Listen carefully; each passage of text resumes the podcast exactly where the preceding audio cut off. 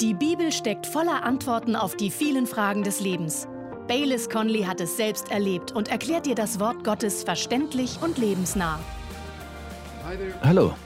Die Welt erlebt gerade eine der verrücktesten, schwierigsten Zeiten, an die ich mich in meinem ganzen Leben erinnern kann. Und ich bin davon überzeugt, dass die kostbare Frucht der Erde dabei ist, für die Ernte heranzureifen. Harrison Conley, unser ältester Sohn und Hauptpastor hier in Cottonwood, wird gleich predigen. Sein Thema lautet, die Erweckung kommt. Ich kann Ihnen nur sagen, machen Sie sich bereit. Machen Sie sich bereit. Heute möchte ich Ihr Herz auf Erweckung einstimmen. Und ich möchte etwas mit Ihnen teilen, von dem ich glaube, dass Gott es in mein Herz gelegt hat.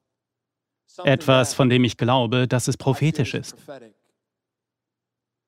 Der Begriff prophetisch wird Sie vielleicht ein bisschen ängstigen. Vielleicht wurde er in den letzten 50 Jahren in der Gemeinde missbräuchlich verwendet. Aber nehmen Sie das, was ich Ihnen gleich sage, nicht auf die leichte Schulter. Ich gehe damit nicht leichtfertig um und ich möchte nicht, dass Sie es als übertrieben ansehen. Ich würde das nicht sagen, wenn ich nicht aufrichtig glauben würde, dass Gott zu mir gesprochen hat. Und ich bete, dass das, was ich Ihnen gleich sagen will, für einige von Ihnen eine Bestätigung ist. Dass Sie es hören und sagen, ja, das hat Gott auch zu mir gesagt. Im Alten Testament, vor allem in der Schöpfungsgeschichte, heißt es, der Heilige Geist schwebte über dem Wasser, über der Tiefe. Ich möchte, dass Sie dieses Bild vor Ihrem geistigen Auge entstehen lassen, so gut Sie es können. Sehen Sie den Heiligen Geist, wie er über dem Wasser schwebt. Denn ich glaube, das ist es, was Gott zu mir sagt. Er sagt, dass sein Heiliger Geist wieder über dem Wasser schwebt und eine Strömung auslöst. Dieses Wort habe ich im Herzen. Der Heilige Geist löst eine Strömung aus. Und ich glaube, Gott sagt, wie eine Welle zu einer Woge wird und schließlich am Ufer bricht, gibt es eine Strömung seiner Kraft und seiner Überführung, die kurz davor steht, an der Küste zu brechen. Was bedeutet das nun für uns? Ich glaube, es bedeutet, dass es für uns an der Zeit ist, nüchtern und wachsam zu sein, weil die Erweckung kommt. Aber hören Sie, das ist der Kern dessen, was ich heute sagen will. Einer gemeinschaftlichen Erweckung geht immer die persönliche Erweckung voraus. Ich möchte, dass Sie das verstehen. Ja, wir sehnen uns nach einer gemeinschaftlichen Erweckung, nach einer Bewegung Gottes in unserer Mitte, aber das wird nie passieren, wenn wir nicht zuerst eine innere, individuelle Erweckung erleben. Einer gemeinschaftlichen Erweckung geht immer die persönliche Erweckung voraus. Und mit diesem Gedanken im Hinterkopf möchte ich in den letzten paar Minuten, die ich habe, über einige Bereiche sprechen, die wir in uns neu beleben müssen, bevor wir eine Erweckung sehen werden. Hier ist der erste Gedanke. Wenn wir Erweckung sehen wollen, müssen wir zuerst unsere Liebe für Jesus auf einer individuellen Ebene wiedererwecken. Das ist mein leidenschaftlicher Wunsch. Das ist der erste Punkt auf der Liste. Wenn uns das nicht gelingt, wird auch nichts anderes funktionieren. Es geht immer um Jesus. Jesus ist am Anfang, in der Mitte und am Ende. In der Bibel heißt es, er ist der Erste, damit er in allen den Vorrang habe. Alles wird in Jesus zusammengehalten. Vor unserer Familie, unseren Freunden, unserer Karriere, unserer Firma und der Schule muss Jesus unsere Nummer eins sein. Wir müssen ihm voller Hingabe folgen. Und wenn wir das nicht tun, wird auch nichts anderes funktionieren. Ich frage mich, lieben Sie Jesus noch genauso sehr wie zu dem Zeitpunkt, als er Sie gerettet hat? Es sollte nie jemand von uns sagen, dass wir unsere erste Liebe verlassen haben. Wir müssen unsere Liebe für Jesus wiederbeleben. Er ist alles. Es gibt keine größere Form der Erleuchtung. Es gibt keine höhere Doktrin, der Sie sich verschreiben können. Es ist Jesus. Er ist die Erfüllung für jedes sehnsuchtsvolle Herz.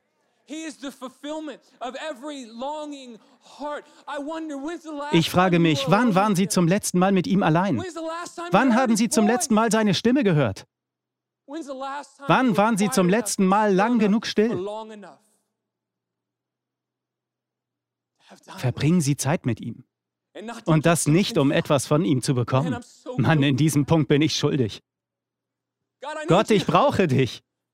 Salbe mich dafür, das zu tun. Gott, ich brauche deine Versorgung. Wann haben Sie sich zum letzten Mal Zeit nur für ihn genommen, weil Sie wussten, dass er der Preis ist, ohne etwas von ihm zu wollen, außer zu seinen Füßen zu sein? Wenn wir Erweckung sehen wollen, müssen wir unsere Liebe zu Jesus wiedererwecken. Wie tun wir das? Dafür gibt es einige Möglichkeiten. Nummer eins, wir tun es durch sein Wort. Wollen Sie Jesus lieben? Lieben Sie sein Wort. Jesus ist das Wort. Verbringen Sie Zeit mit den Evangelien von Matthäus, Markus, Lukas und Johannes. Lesen Sie, wie Jesus mit den Menschen umging, wie er die wenig Liebenswerten liebte. Sehen Sie, wie Jesus die Unberührbaren berührte. Versuchen Sie das in Ihrem Leben umzusetzen. Lesen Sie die Briefe des Paulus. Paulus hatte einen Wunsch. In Philippa 3 schrieb er, ich möchte ihn und die Kraft seiner Auferstehung erkennen. Paulus hatte eine große Offenbarung von Jesus in dem Plan der Erlösung auf der Erde. Jesus ist das Wort. Die Bibel dreht sich um ihn. Hier ist nicht nur Tinte auf einer Seite. Sie ist übernatürlich und sie hat die Fähigkeit, ihr Leben komplett zu verändern. Wollen Sie Jesus lieben? Lieben Sie sein Wort. Hier ist der zweite Weg, wie Sie Jesus lieben und Ihre Liebe für ihn wiedererwecken können. Umgeben Sie sich mit Menschen aus seinem Volk. Mir ist klar, dass Menschen nicht perfekt sind. Und wir sind nicht immer das Spiegelbild von Jesus, das wir sein sollten. Aber trotzdem sehen wir zusammen mehr von Jesus als allein. Sie sind begrenzt, wenn Sie nur das von Jesus sehen, was Sie selbst sehen können. Aber wenn Sie unter Menschen gehen, werden Sie darüber sprechen, wer Jesus für Sie ist. Wie der Heilige Geist Ihnen Jesus offenbart hat. Plötzlich sehen wir eine neue Dimension, eine neue Facette der Gnade Jesu. Ich habe das vor ein paar Monaten schon erzählt. Als mein Großvater starb, hatte auf seinem Gedenkgottesdienst jeder aus der Familie die Möglichkeit zu erzählen, was mein Großvater für ihn war und was er mit ihm erlebt hatte. Ich stand auf, erzählte meine Geschichte und setzte mich wieder. Und dann hörte ich die Geschichten meiner Cousins, meines Bruders und meiner Schwester, meiner Tante und meines Onkels über ihn. Und das war wie eine Unterweisung für mich. Plötzlich sah ich ganz andere Dimensionen. Eine ganz andere Seite dieses Mannes, von dem ich meinte, ihn so gut zu kennen. Und ich sah, wie erstaunlich er tatsächlich war. Dasselbe passiert, wenn Sie mit Menschen zusammen sind, die einen kostbaren Glauben haben und Sie anfangen, über Jesus zu reden. Jesus ist wie ein Diamant. Ganz gleich, aus welchem Winkel man ihn betrachtet, sieht man eine neue Dimension und eine neue Facette seiner Gnade und seiner Brillanz. Jesus ist und bleibt schön. Hören Sie, wenn es darum geht, wie Sie Jesus sehen, kratzen Sie nur an der Oberfläche. Sie können die Tiefen der Person Jesus niemals ergründen. Wir werden unsere Lebenszeit und die ganze Ewigkeit damit verbringen, mehr davon zu entdecken, wer Jesus ist. Ganz gleich, für wen oder was Sie Jesus halten. Er ist mehr. Und wenn wir Erweckung sehen wollen, müssen wir zuerst unsere persönliche Liebe für den Retter, für Jesus wiederbeleben. Hier ist der zweite Bereich. Wenn wir Erweckung sehen wollen, müssen wir unsere Liebe für die Verlorenen wieder aufleben lassen. Und nochmals, wenn wir Schritt 1 nicht richtig machen, unsere Liebe zu Jesus wieder zu beleben, wird das nicht funktionieren, denn Jesus liegen die Verlorenen am Herzen. Er kam, um zu suchen und zu retten, was verloren ist. Der Wille Gottes ist, dass niemand verloren geht, sondern alle Erlösung finden. Das Herz Gottes schlägt für die verlorenen Menschen. Und wenn wir uns nicht aktiv um die Verlorenen kümmern und für sie beten, was tun wir dann?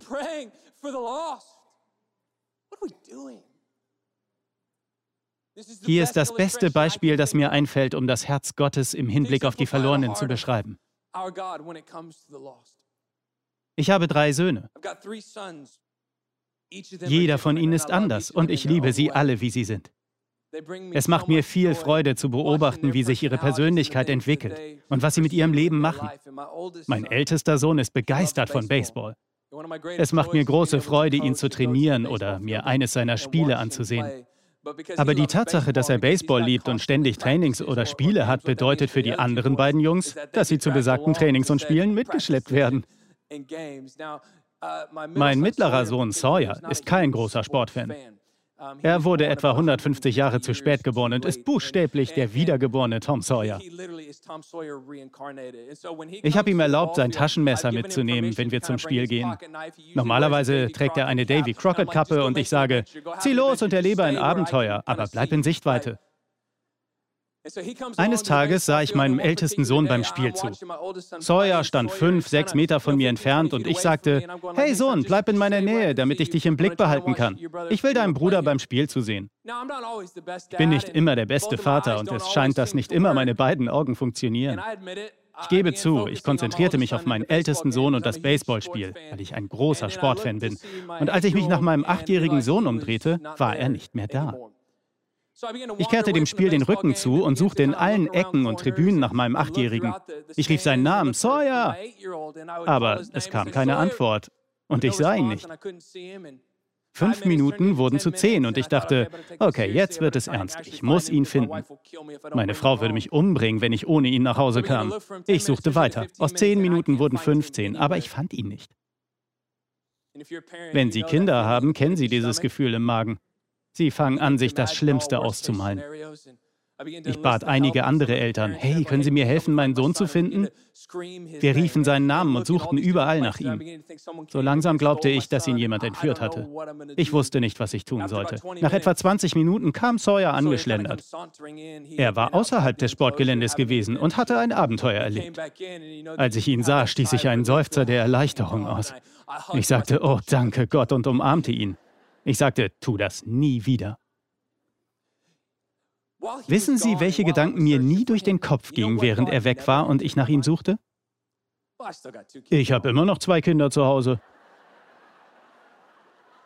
Zwei von drei ist nicht schlecht. Das sind 66,5 Prozent. Damit kann man leben.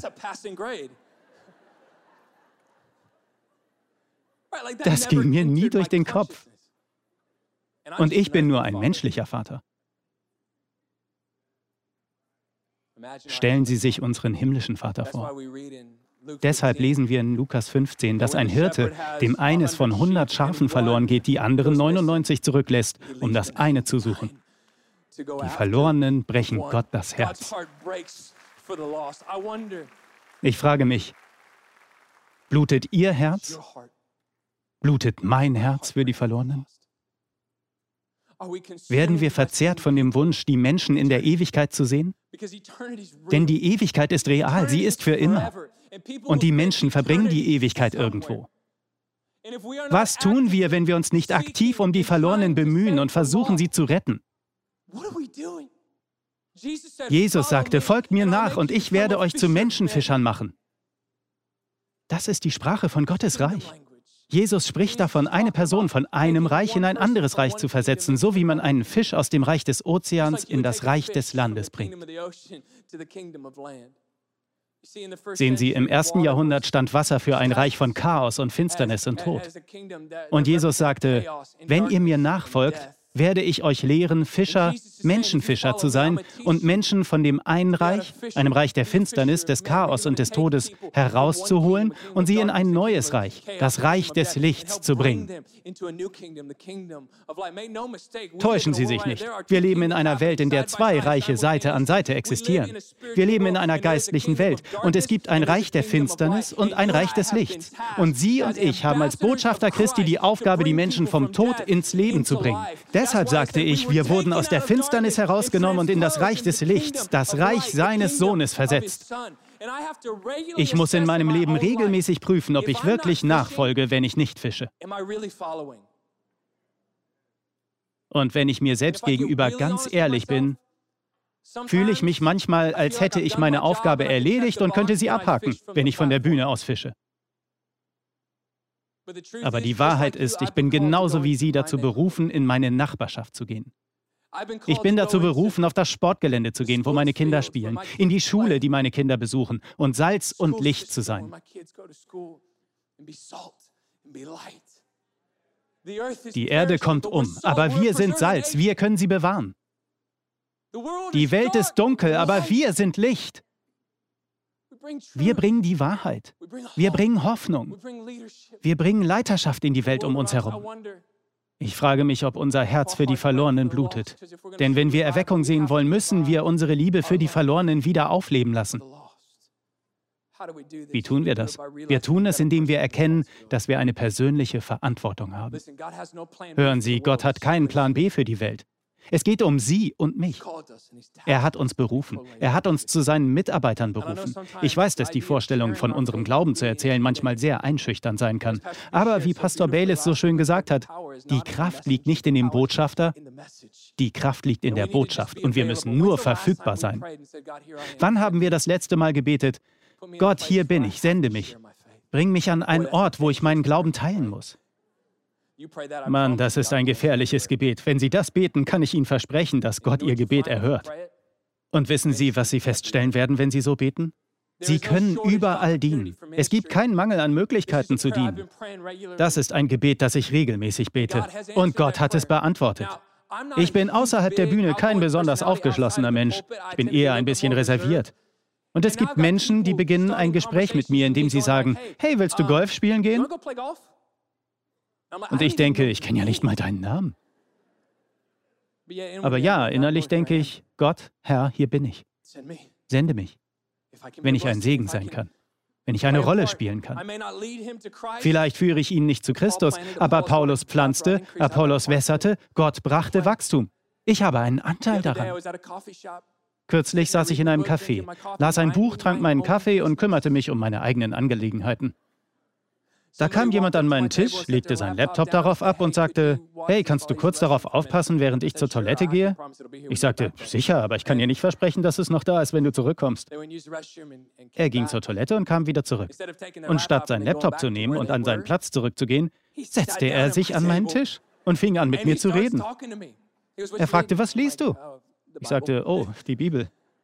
Er sagte, oh cool, was machst du? Und damit wurde ich in eine Position versetzt, in der ich meinen Glauben teilen konnte. Hören Sie, solche Dinge passierten vorher nicht, sondern erst als ich anfing zu beten, Gott, hier bin ich, sende mich. Blutet unser Herz für die Verlorenen? Denn wenn wir Erweckung sehen wollen, müssen wir zuerst unsere Liebe für die Verlorenen neu entfachen. Ich will Ihnen schnell noch zwei weitere Punkte nennen. Nummer drei. Wenn wir Erweckung sehen wollen, müssen wir unsere Liebe für die Kirche mit einem großen K, für die Kirche wiederbeleben. Wussten Sie, dass die Kirche die Braut Christi genannt wird? Wussten Sie, dass Jesus seine Kirche liebt? Jesus starb für seine Kirche. Können Sie sich vorstellen, auf mich zuzugehen und zu sagen, Harrison, Mann, schön dich zu treffen. Ich mag dich wirklich, aber weißt du was? Deine Frau, deine Braut kann ich nicht ausstehen. Ich würde sie zur Seite nehmen und sagen, diese Beziehung wird nicht funktionieren. Aber trotzdem sagen so viele Christen, Jesus, ich liebe dich. Aber Mann, deine Kirche kann ich nicht ausstehen. Und Jesus sagt, das ist meine Braut. Das ist das Einzige, was ich noch auf der Erde aufbaue. Ich bin für meine Braut gestorben. Und ja, die Kirche ist nicht perfekt. Wissen Sie warum? Weil die Kirche voller Menschen ist. Aber wir dienen einem vollkommenen Retter. Und ich habe beschlossen, dass ich an einem Ort der Einheit leben und atmen will. Jesus betete für seine Kirche. Ich bete, dass sie eins sind. Wenn die Welt das sehen würde, wäre es ein Zeugnis. Ja, es gibt Kirchen, mit deren Lehre ich nicht ganz einverstanden bin. Ja, es gibt Kirchen mit anderen Methoden und Verhaltensweisen, die für mich vielleicht nicht funktionieren. Aber wissen Sie, was ich festgestellt habe? Wenn jemand für Jesus eintritt, Jesus predigt und Jesus erhöht und Menschen zu Jesus führt, handelt er nicht gegen sie, sondern baut stattdessen eine Brücke. Er findet Gemeinsamkeiten und sagt, wir sind die Kirche, wir sind zusammen auf einer Mission, wir haben den großen Auftrag, die Hände und die Füße Jesu auf der Erde zu sein. Und wenn wir Erweckung sehen wollen, muss die Kirche eins sein, eine Einheit sein. Wo Brüder zusammen in Einheit sind, befiehlt Gott seinen Segen. Er gießt seinen Geist an Orten der Einheit aus. Wie können wir unsere Liebe für die Kirche neu beleben? Indem wir sie nicht zur Nebensache, sondern zu einer Priorität in unserem Leben machen. Für mich gilt, ich und meine Familie, wir wollen dem Herrn dienen. Wie er im Buch der Psalmen sagte, ich freute mich, als sie zu mir sagten, wir gehen zum Haus des Herrn. Ich will nicht nur den Gottesdienst besuchen oder kommen, wenn es für mich bequem ist. Nein, ich will jedes Mal dort sein, wenn die Türen offen sind.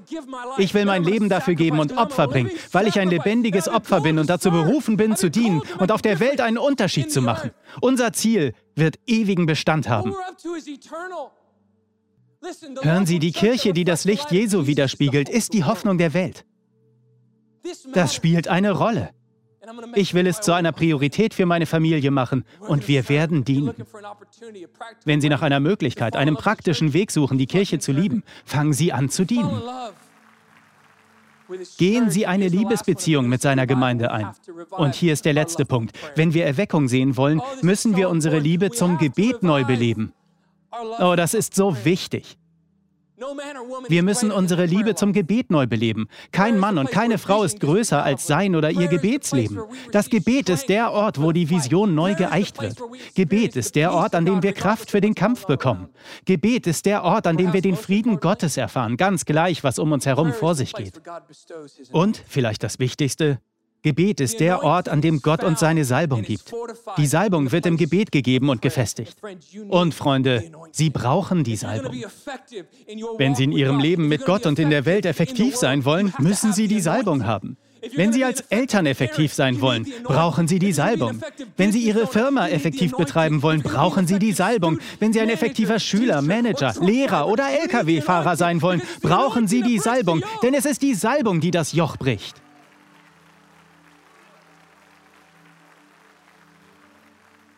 Jedes Mal, bevor ich predige, bete ich eine Zeit lang im Geist, weil das die Salbung ist. Sie findet sich nur an dem Ort des Gebets. John Wesley, der berühmte Prediger, sagte, bevor ich predige, bete ich und setze mich selbst in Brand. Und dann kommen die Menschen und sehen mich brennen. Es ist die Salbung, die das Joch bricht. Es ist die Salbung, die sie in einer finsteren Welt aussondert. Wir brauchen seine Salbung. Und wenn Sie die Geschichte betrachten und sich jede Bewegung Gottes ansehen, erkennen Sie, dass ihr immer Menschen vorausgingen, die auf ihr Gesicht fielen und Gott suchten. Menschen, die nicht nur ein einmaliges Gebet sprachen, sondern für die das Gebet ein Lebensstil war. Wenn Sie sich die Apostelgeschichte ansehen und lesen, was die Apostel taten, sehen Sie, wie Gott übernatürlich durch seine Kirche und durch einzelne Menschen wirkte. Kapitel für Kapitel, Zeile für Zeile, Geschehnis für Geschehnis. Und wissen Sie, was diesen übernatürlichen Momenten immer vorausging? Jemand betete. Und wenn wir sehen wollen, wie in der Kirche Erweckung losbricht, müssen wir als Einzelne unsere Liebe für das Gebet wiederbeleben. Es muss hier anfangen. Es muss bei uns anfangen. Wie können wir diese Liebe zum Gebet wiedererwecken? Dafür gibt es nur eine Möglichkeit, indem wir beten.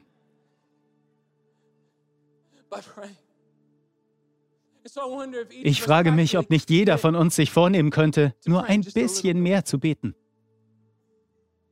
Ich weiß, dass viele von Ihnen beten. Aber ich frage mich, ob wir ein kleines bisschen mehr beten könnten. Wie Pastor Bayless sagte, vielleicht könnten wir nur ein kleines bisschen weitergehen. Vielleicht könnten Sie sich vornehmen, dass Sie, wenn Sie Ihre Kinder an der Schule abgesetzt haben und nach Hause oder zur Arbeit fahren, in Zungen beten. Vielleicht könnte auch Ihr Schüler ein bisschen weitergehen.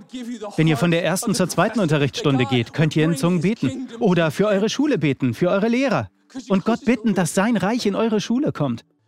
Könntet ihr nur ein bisschen weitergehen? Warum? Weil der Erweckung immer Gebet vorausgeht. Und wenn wir eine Bewegung Gottes sehen wollen, müssen wir unsere Liebe zum Gebet neu entfachen. Gott sagte, wenn sich mein Volk, das ich bei seinem Namen gerufen habe, demütigt, wenn sie beten, wenn sie mein Angesicht suchen und umkehren wollen, werde ich ihr Gebet hören. Und ich werde ihre Sünden vergeben und ihr Land heilen. Wir müssen die Liebe zum Gebet wiederbeleben. Wir danken dir fürs Zuhören. Weitere Predigten sowie eine tägliche Andacht von Baylis findest du kostenlos auf baylis-conley.de. Gott segne dich.